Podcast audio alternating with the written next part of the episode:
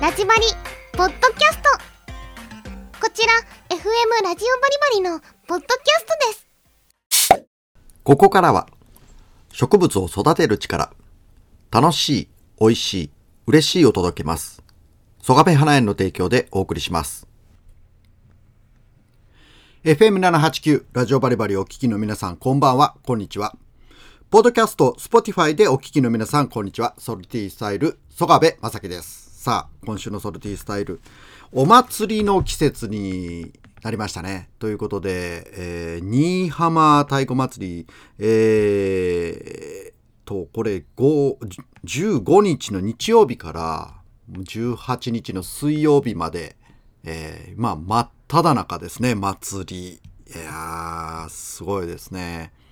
うちの息子、えっ、と、四男の、あの、この間、えー先週も話した、あの、釣り大好きなさくちゃん。えー彼もね、今、えー実は新居浜に住んでまして、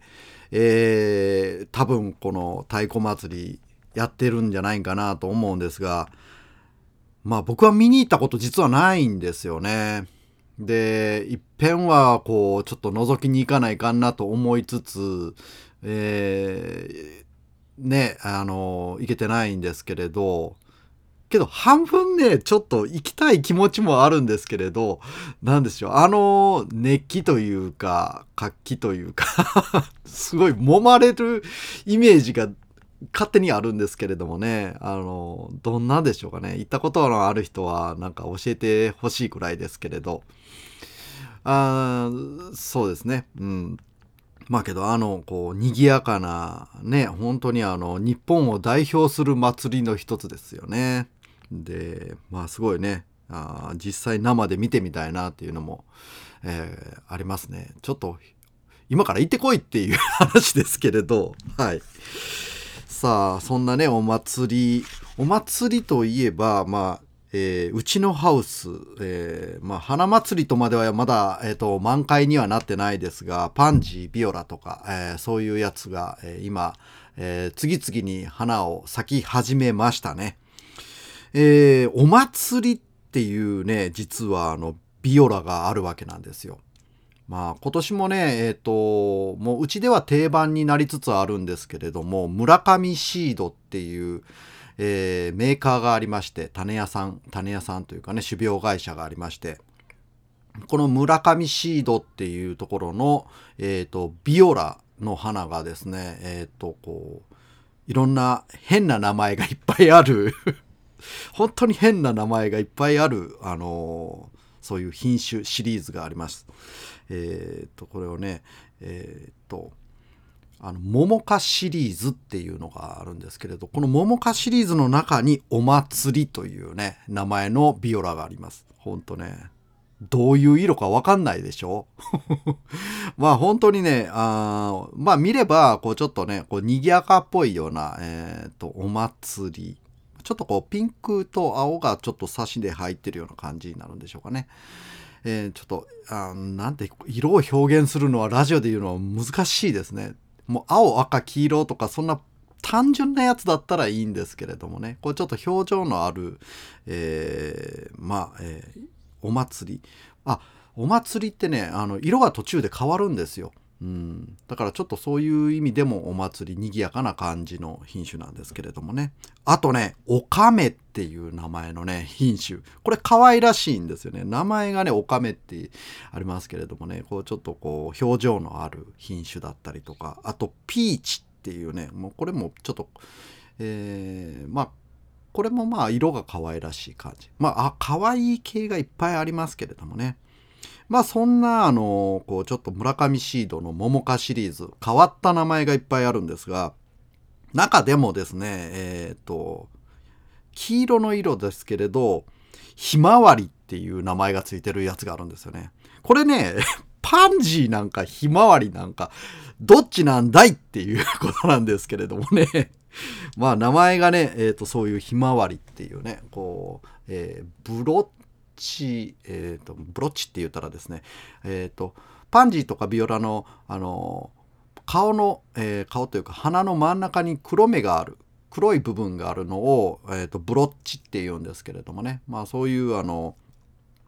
こうブロッチがこうくっきり入ってる、えー、それをひまわりというやつがあるんですけれども本当にね紛らわしい紛らわしいですね 本当に。あと他にはですね定番のパンジーとかであればあのそのフリンジタイプの、えー、フリズルの、えー、と色えー、各色ミックスでいろいろあるやつがミックスっていうのもね川柳の中にいろんな色が出てくる品種というか、え、そういう種があるんですよね。まあですからその中からどんな色が出てくるかが、え、毎年の楽しみになってますね僕らとしては。うんまあ、えー、そんな感じでね、曽我部花園は、あの、今、あの、どんどんパンジー、ビオラ、あと秋の花がたくさん咲き始めましたので、えー、一応、宣伝ということで、えー、後半の方も、え日常話していこうと思います。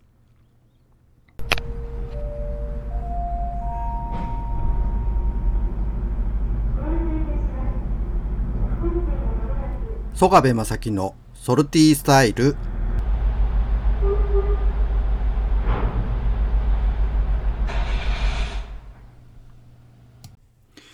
お送りしている曲は、ホリー・ハンバーストーン、Paint My Bedroom Black。はい。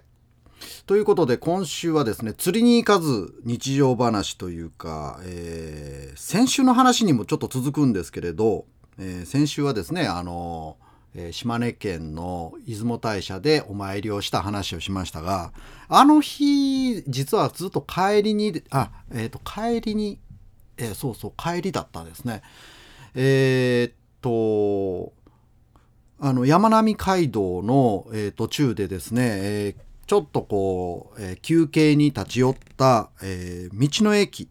道の駅高野これ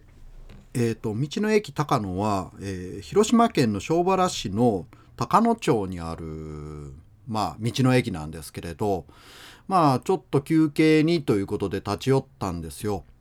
で、えー、まあ、夕方、もうほんと暗くなりかかった時間帯だったんですけれどもね、えー、もう、あの、